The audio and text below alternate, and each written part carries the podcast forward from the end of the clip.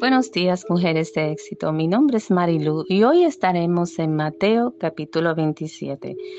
Este capítulo nos habla del tiempo cuando Jesús fue crucificado. Así que veamos lo que sucedió cuando Jesús murió.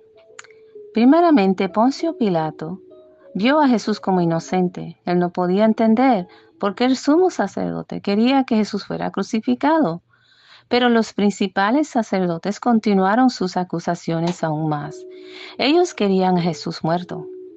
Poncio Pilato no sabía por qué lo querían matar, porque él lo veía inocente. Pero este capítulo dice que querían a Jesús muerto porque tenían envidia de Jesús. Personalmente creo que es porque solo Jesús pudo hacer lo que ellos, con todo su conocimiento religioso, no pudieron hacer. Ellos no sanaban ni liberaban a nadie.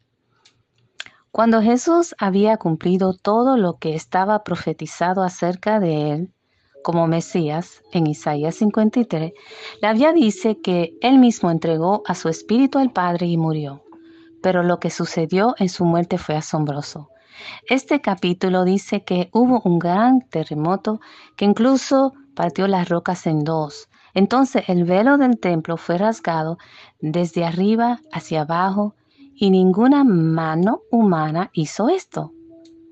El detalle del velo me intrigó tanto que busqué más información acerca de lo que significaba y cómo era este velo.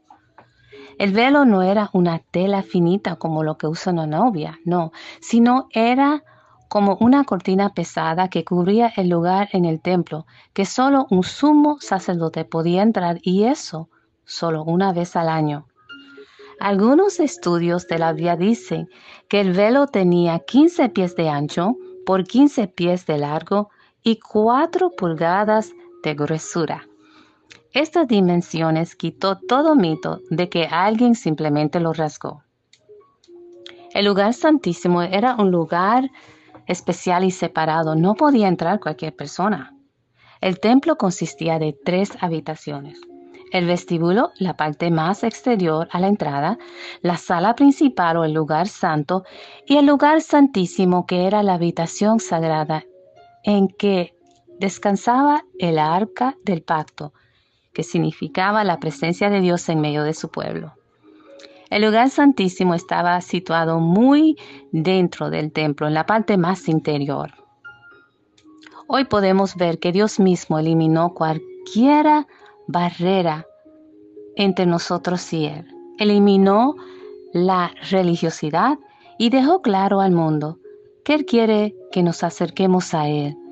Dios quiere una relación profunda con sus hijos, una relación en la que no nos quedemos en el exterior, sino que podamos entrar en lugar muy especial, en un lugar más profundo en Él, que es su santa y divina presencia.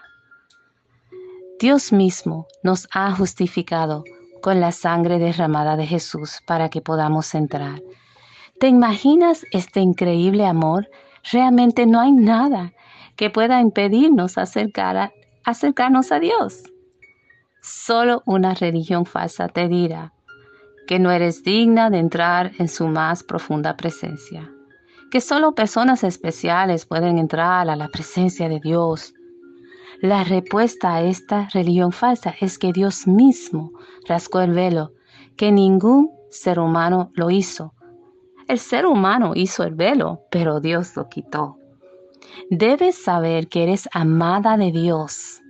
Debes saber que puedes morar y entrar en su gloriosa presencia, adorarlo, porque Él ha quitado el velo para dejarte entrar y disfrutar de su hermosa presencia cara a cara.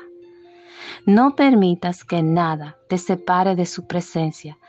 No permitas que nada ni nadie te haga pensar que tú solos puedes estar solo en el exterior de su presencia.